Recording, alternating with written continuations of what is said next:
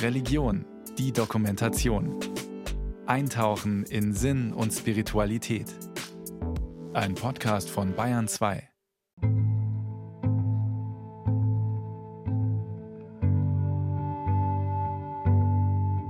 Niemand weiß, wie es wirklich war. Künstler aller Zeiten haben versucht, die Bergpredigt bildlich darzustellen. Da sind mal viele Menschen zu sehen, die dem Messias lauschen, mal nur die zwölf Jünger. Andacht herrscht wie bei einem historischen großen Moment. Es wird irgendwo in Palästina gewesen sein, dass Jesus von Nazareth auf einen Berg oder Hügel stieg und eine Rede hielt, die 2000 Jahre nicht verhallen sollte. Bei Matthäus heißt es zur Bergpredigt schlicht: Er tat seinen Mund auf, lehrte sie und sprach. Selig sind, die da geistlich arm sind, denn ihrer ist das Himmelreich. Selig sind, die da Leid tragen, denn sie sollen getröstet werden. Selig sind die Barmherzigen, denn sie werden Barmherzigkeit erlangen. Selig sind die Frieden stiften, denn sie werden Gottes Kinder heißen. Ihr seid das Licht der Welt. Man zündet auch nicht ein Licht an und setzt es unter einen Scheffel, sondern auf einen Leuchter. So leuchtet es allen, die im Hause sind. So lasst euer Licht leuchten vor den Leuten. Worte, die eine Zeitenwende markierten und eine neue Ära beginnen lassen sollten. Denn hier wurde nicht mehr von Freund und Feind und der Vernichtung des bösen anderen gepredigt, sondern von Mitgefühl, von Barmherzigkeit, von Frieden. Und ein jeder war angesprochen, die Flamme des Friedens in seinem eigenen Leben leuchten zu lassen. Eine Vision war geboren, eine Zielvorgabe für eine kommende Zeit. Mit einer damals wie heute ungeheuren Forderung. Ihr habt gehört, dass gesagt ist, Auge um Auge, Zahn um Zahn. Ich aber sage euch, wenn dich jemand auf deine rechte Backe schlägt, dem biete die andere auch dar. Ihr habt gehört, dass gesagt ist, du sollst deinen Nächsten lieben und deinen Feind hassen. Ich aber sage euch, liebt eure Feinde und bittet für die, die euch verfolgen, auf dass ihr Kinder seid eures Vaters im Himmel. Denn er lässt seine Sonne aufgehen über Böse und Gute und lässt regnen über Gerechte und Ungerechte.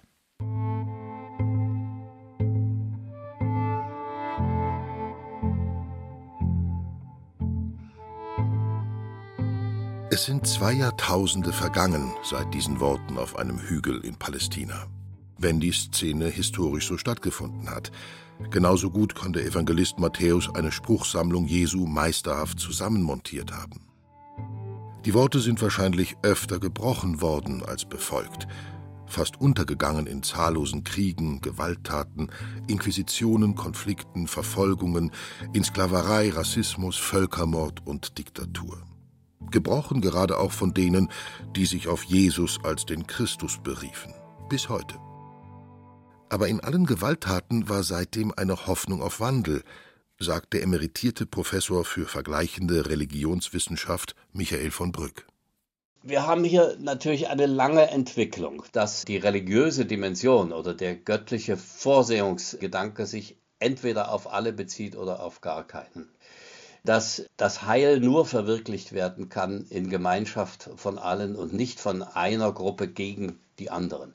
Dein Nächster ist nicht dein Clanverwandter oder auch dein Volksverwandter oder was, sondern dein Nächster ist jeder bedürftige Mensch. Und das spiegelt sich in der Bergpredigt wieder.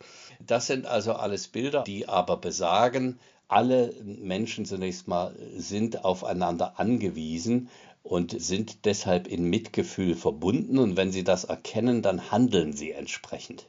Das ist ja geradezu der Inbegriff der Bergpredigt, dass wir darauf angewiesen sind, eine universale, empathische Haltung zu entwickeln, weil wir uns sonst, und das sehen wir in heutigen Zeiten ganz besonders, selbst zerstören und die Lebensgrundlagen nehmen. Der Religionswissenschaftler spricht von Mitgefühl, von Empathie, die sich über Jahrtausende entfaltet hat und die in der Gegenwart zum Imperativ des Überlebens zu werden scheint. Worum geht es? Es scheint eine eigenartige Fähigkeit zu sein, die im Menschen und vielleicht auch in allem Leben angelegt ist. Die Möglichkeit, sich in etwas außerhalb seiner selbst hineinzuversetzen, das Fühlen eines anderen Wesens mitzuerleben, Not, Freude, Glück und Schmerz nicht nur zu bezeugen, sondern im eigenen Fühlen gleichsam selbst zu erleben. Was lange mit dem Wort Mitgefühl umschrieben wurde, heißt heute Empathie. Begriffsgeschichtlich vom altgriechischen Empatheia abgeleitet, fand der Begriff der Empathie durch den Philosophen Hermann Lotze im 19. Jahrhundert als Einfühlung in das Innere der Psyche Eingang in die deutsche Sprache. Lange Zeit als Gefühlsduselei und theologisches Konstrukt nicht ernst genommen, begann die Erforschung der Empathie eigentlich erst in der Neuzeit. Einer der Pioniere, der Arzt, Neurologe und Autor Joachim Bauer, definiert den Begriff so.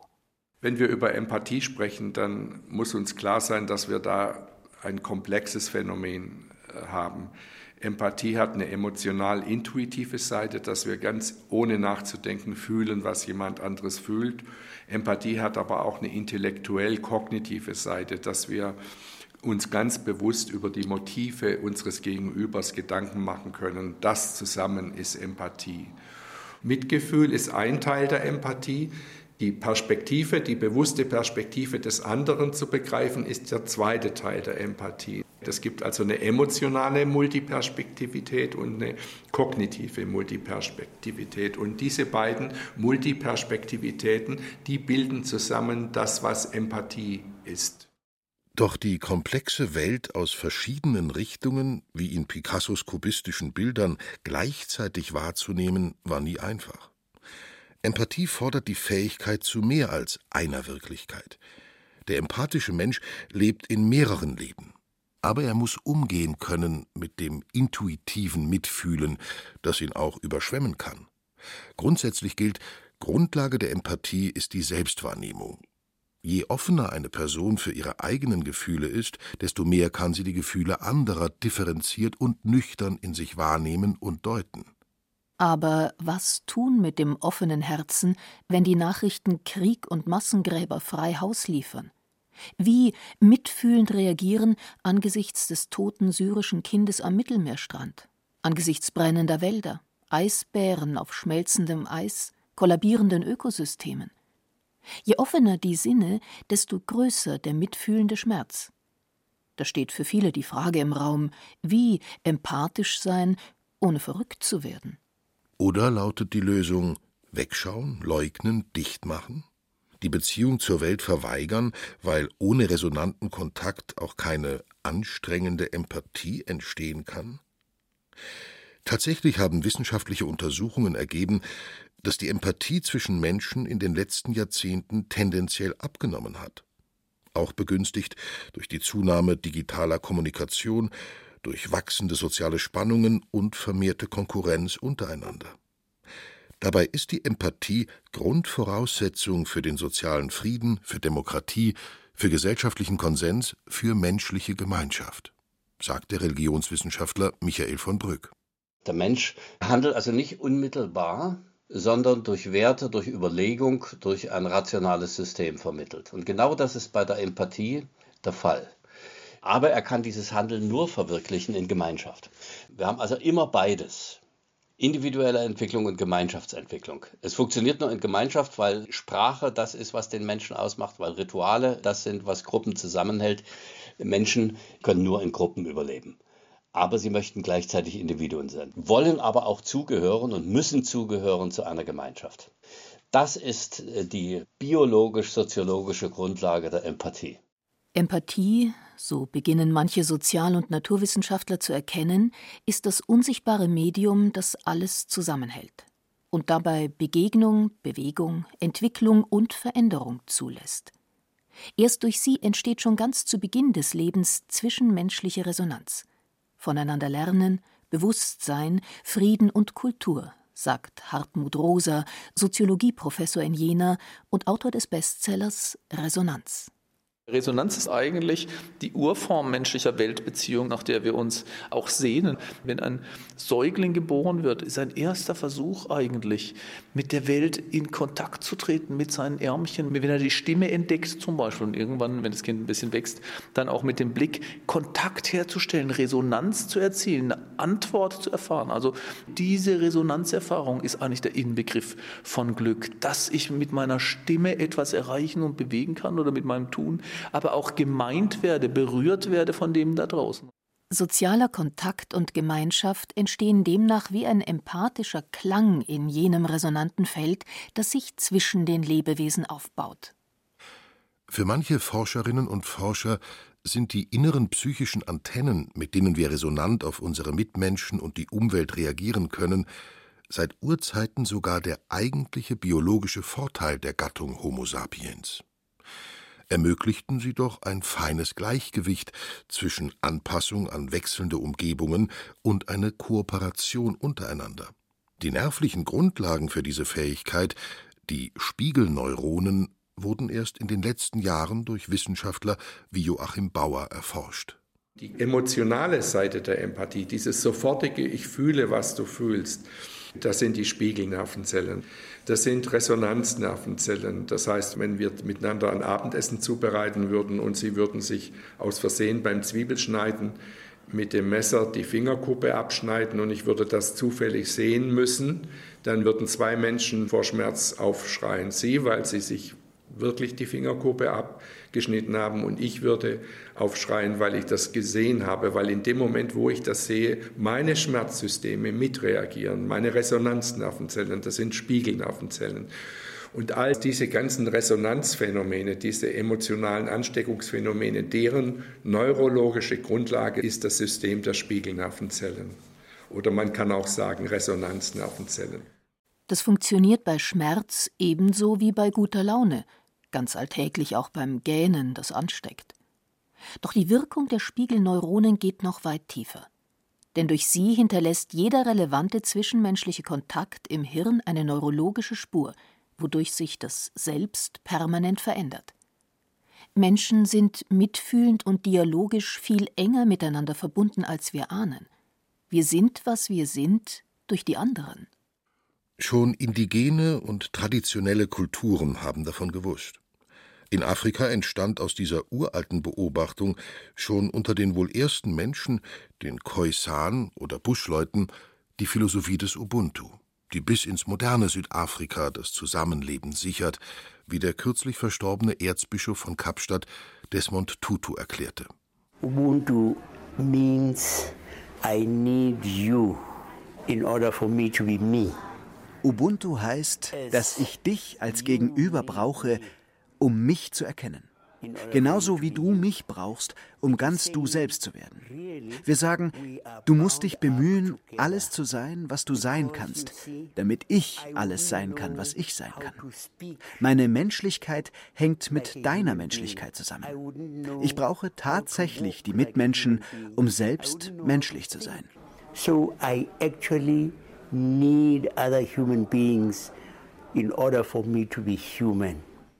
Da wird die Empathie zum unsichtbaren Netzwerk der Menschlichkeit, zur energetischen Grundlage für Kooperation und Gemeinschaft, vielleicht sogar zur biologischen Grundlage für Religionen und ihre ethischen Gebote und Regeln des Mitfühlens. Angesichts der aktuellen Öko- und Klimakrisen stellt sich dafür manche die Frage, ob viele alte Kulturen über Jahrtausende deshalb nachhaltig und im Einklang mit der Umwelt leben konnten, weil diese empathische Verbundenheit auch ihre Beziehung zur Natur prägte. Der Mitentdecker der Spiegelneuronen Joachim Bauer ist davon überzeugt, dass die ökologische Krise durch den kontinuierlichen Verlust einer empathischen Verbundenheit zur Mitwelt entstanden ist und bezieht sich auf Forschungsergebnisse, die zeigen, dass Menschen empathisch mit Pflanzen, Bäumen, Fischen, Tieren sein können. Die Empathie zu uns selbst und zu unseresgleichen hängt tatsächlich zusammen mit der Empathie für die ökologisch bewahrte Erde. Und dazu gibt es empirische Forschung, die zeigt, dass Menschen, die sich um eine ökologische Beziehung zur Erde bemühen, tatsächlich auch ein höheres Maß an zwischenmenschlicher Empathie zeigen und umgekehrt. Wenn wir die Situation anschauen eines Föten im Mutterleib, dann ist zwischen diesen beiden, nämlich dem Körper der Mutter auf der einen Seite und dem Föten im Mutterleib auf der anderen Seite, eine Resonanzbeziehung, eine empathische Beziehung. Und der Föt spürt in seinem Körper, in seinem körperlichen So-Sein, spürt er, wenn es der Mutter nicht gut geht. Und die Mutter spürt, wenn es dem Föten nicht gut geht. Es ist also eine unmittelbare Resonanzbeziehung. Und ich glaube, dass das ein Modell ist, wie die Beziehung zwischen dem Großraum der Natur, in die unsere Zivilisation eingebettet ist, aussieht im Verhältnis zu uns als Menschheit. Angesichts solcher Thesen bekommt der Ausdruck Mutter Natur eine ganz neue Bedeutung. Kann der Mensch tatsächlich fühlen, was die Welt fühlt? Schmerzen ihn deshalb sterbende Wälder, tote Fische in der Oder, immer mehr aussterbende Arten? Gerät er in psychische Not, weil die Erde als sein größerer Körper im Klimawandel fiebert? Ist die Trennung zwischen Mensch und Natur nur eine Täuschung? Der Kosmologe und Philosoph Harald Lesch von der Universität München schließt zumindest nicht aus, dass die Jahrmilliarden der Evolution Kosmos, Natur und Mensch zu einer kaum trennbaren Einheit gemacht haben, die letztlich im Homo sapiens zum Ausdruck kommt. Der wesentliche Punkt ist, dass wir aus Elementen bestehen, die in Sternen erbrütet werden. Wir bestehen zu 92 Prozent aus Sternenstaub. So ist es in der Tat so, dass unglaublich viele Sterne sterben mussten, damit wir uns hier zum Beispiel darüber unterhalten können. Insofern ist in der Tat das Gehirn das Resultat von 15 Milliarden Jahren Entwicklung. Und insofern sollte man, wenn man zum Himmel schaut, immer mal wieder vielleicht bedenken, dass alles, was da ist, im Prinzip dazu geführt hat, dass man es sich anschauen kann. Du lieber Gott, wir gehören zu den ganz wenigen Augen, im Universum. Es gibt nicht viele. Es gibt nicht viele Ohren, nicht viele Augen, nicht viele Sinne, die in der Lage sind, über sich selbst und über das gesamte Universum nachzudenken. Manche Theologen werden da noch eindeutiger. Leonardo Boff, der brasilianische Befreiungstheologe und in Sachen Ökologie und Schöpfung Berater von Papst Franziskus, ist davon überzeugt, dass die christliche Fürsorge und Barmherzigkeit längst nicht mehr nur Arme und Kranke meinen darf, sondern das Leben an sich, also Tiere, Pflanzen, Ökosysteme. Als ihm 2001 der Alternative Nobelpreis verliehen wurde, formulierte er in seiner Dankesrede diese christliche Position wie ein ökologisches Manifest. Nicht nur die Armen schreien um Hilfe, sondern auch das Wasser, die Tiere, die Wälder, die Böden, die Erde als lebendiger Organismus. Sie schreien, weil sie ständig angegriffen werden. Sie schreien, weil ihre Autonomie und ihr Eigenwert nicht anerkannt werden. Sie schreien, weil sie vom Aussterben bedroht sind. Die Erde selbst braucht heute Befreiung. Wenn wir die Biosphäre retten wollen, müssen wir das Prinzip der Fürsorge auf alles, was ist und alles, was lebt, ausdehnen. Denn die Erde und die Menschheit bilden zusammen eine Wirklichkeit. In der Tat sind wir Menschen die Erde selbst. Wir sind die Erde, die fühlt, die denkt, die liebt und verehrt. Wir haben den gleichen Ursprung und die gleiche Bestimmung wie sie. Es war eine visionäre Erweiterung des zeitgenössischen christlichen Menschenbildes, die der brasilianische Theologe vor mehr als 20 Jahren formulierte. Proklamierte er doch eine Art ökologisches Selbst, das alle irdischen Lebensprozesse einschloss und die alte Trennung zwischen Mensch und Natur radikal hinter sich ließ. Mit gewaltigen Konsequenzen drückt sich im Menschen die Erde selbst aus, dann ist das menschliche Denken und Fühlen zugleich Ausdruck der Erde, die den Menschen erschuf und durch ihn zu fühlen lernte. Auch Astronauten, die die Welt von außen zu sehen bekamen, berichteten immer wieder von tiefen Gefühlen der Identifikation und empathischen Fürsorge angesichts des blauen Planeten. Heute ist es die moderne Gehirnforschung, die diesen Impuls aufgreift. Der Neurologe Joachim Bauer fordert dazu auf, die verloren gegangene Empathie zum Leben wiederzuentdecken und das eigene Handeln in den Dienst der verletzten Erde zu stellen. Wir sind ja Kinder der Evolution Wir repräsentieren die Welt auf eine bestimmte Weise in unserem Gehirn. Dass wir das können, ist Ausdruck des großen Naturgeschehens, dessen Teil wir sind. Das heißt, auch die Intelligenzen, die wir entwickeln, um Einsichten zu gewinnen, wie gefährlich die Entwicklung ist, die wir momentan haben für die Welt. Alle diese Einsichten sind ja letztlich ein Produkt der Evolution. Das heißt, alles, was wir denken, aber eben auch alles, was wir fühlen, ist Ausdruck einer großen Gesamtheit. Und insofern ist dieser Hochmut, den wir haben, dass wir glauben, unsere bescheuerte Intelligenz sei sozusagen das Allerhöchste, ist natürlich irgendwo absurd. Es ist ein großer gedanklicher Wurf über das Potenzial der Empathie, der die gewaltige Dimension einer verbundenen Schöpfung betont und der Rolle des Menschen und seinem verantwortlichen Mitfühlen neue Bedeutung geben will. Aber es ist eine Vision, die auch Kritik hervorgerufen hat. Fritz Breithaupt, deutscher Kognitionswissenschaftler an der Universität von Virginia, warnt davor, die menschliche Fähigkeit zur Empathie zu idealisieren. Nun ist unsere Fähigkeit der Empathie auf Menschen konzentriert. Es ist schwierig, Empathie mit der Erde zu haben. Wir müssten sie uns schon vorstellen wie irgendwie Mutter Erde, Mutter Natur oder sowas. Wir müssen sie vermenschlichen und damit natürlich auch missverstehen. Aber wir kommen an unsere Grenzen wenn es plötzlich um zeitlich sehr große Dimensionen geht, die über uns hinausgehen. Wir kümmern uns um einen einzelnen Menschen, aber nicht um 10.000 andere Menschen. Wir kümmern uns um den Baum im Garten, aber der Wald weiter weg, das wird schwierig.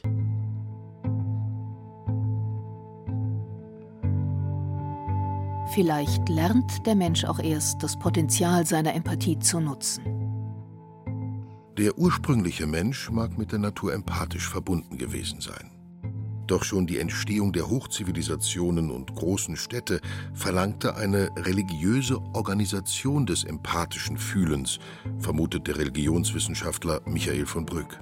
Empathie ist also nicht ein ethischer Imperativ, sondern ist in der Biologie des Menschen angelegt.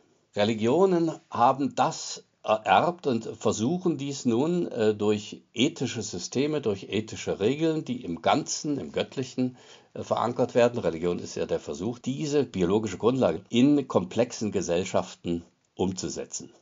Durch Regeln, durch Rituale, durch Geschichten, um dieses humanbiologische Erbe in neue soziale Verhältnisse zu transferieren. Dann wäre der Umgang mit der Empathie von Moses zehn Geboten über Jesus Bergpredigt bis zur aktuellen Suche nach einer mitfühlenden Beziehung zur Schöpfung ein ethisch-religiöses Experiment des Menschen. Doch bleibt es in der modernen Welt dem Individuum überlassen, seinen eigenen Umgang mit dem biologischen Erbe der Empathie zu finden. Der Rahmen dafür ist weiter geworden, das Potenzial enorm. Der Kognitionsforscher Fritz Breithaupt warnt zugleich vor einem Missbrauch der Empathie. Empathie hat in der Tat eine Reihe von Schattenseiten. Es kann zum Beispiel vorkommen, dass wir uns in Konfliktsituationen sehr schnell in die eine Seite einfühlen und uns da wiederfinden und die gesamte Situation dann aus dieser Perspektive wahrnehmen und dann die andere Seite verteufeln und damit den Konflikt verstärken, statt ihn zu entschärfen. Empathie kann auf viele Art und Weisen manipuliert werden. Wir können in Position von anderen Menschen hineingezogen werden. Wir können uns verlieren in anderen Menschen. Wer sich als Leidenden präsentiert, der zieht Empathie auf sich. Im schönsten Sinne tut das natürlich die Fiktion, die Romane und auch die Filme, in die wir hineintauchen können. Aber das tun auch die Menschen mit ihren Narrativen, das tun die Politiker.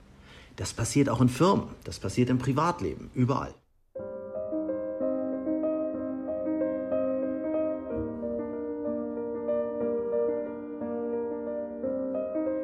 Das Phänomen der Empathie und ihre nun entdeckten neurologischen Grundlagen ist also nichts per se Gutes, Schönes, Liebendes. Es kann von einer mitfühlenden Mutter Teresa vorbildlich religiös genutzt und zugleich von politischen Populisten wie Donald Trump oder Viktor Orban manipulativ missbraucht werden. Aus ihm kann Freundschaft, Liebe, Frieden wachsen, vielleicht sogar eine neue Beziehung zur Erde aber auch ideologische Verblendung, Spaltung und Radikalisierung. Empathie scheint damit wie ein biologisches Werkzeug, dessen Nutzung gelernt und mit Achtsamkeit praktiziert werden will. das Bewusstheit braucht, Reflexion der Gefühle, ein offenes Herz mit kritischer Distanz. Dann allerdings kann sie die Grundlage sein für Demokratie, Frieden, Kooperation, ökologische Heilung. Der Soziologe Hartmut Rosa zeichnet daraus das Bild einer erhofften, resonanten Welt, die nur mit Empathie und nie ohne sie möglich ist. Also ich habe eine bestimmte Vision. Es musste tatsächlich wieder so etwas wie ein Gemeinwohl, Sinn und Begriff entstehen, dass wir das Gefühl haben, wir als zusammenlebende Menschen, wir in dem Dorf, wir in dem Land, wir in Europa und wir in der Welt realisieren zusammen eine Lebensform, nämlich ein resonantes Naturverhältnis. Nicht sie beherrschen, sondern mit ihr in eine lebendige Beziehung treten. Und auf gleiche Weise, glaube ich, kann man sich zur eigenen Geschichte verhalten und nicht einfach so sein, wie wir immer waren, nicht einfach komplett anders sein, sondern zu hören und zu antworten. Das heißt, im Wissen, der andere ist anders, lebt anders, glaubt anders, liebt anders und ich kann ihn erreichen, mit ihm so in Verbindung treten, dass ich mich verändere und er sich verändert. Das wäre, glaube ich, eine Lebensform, wie ich sie mir wünschen und erträumen würde.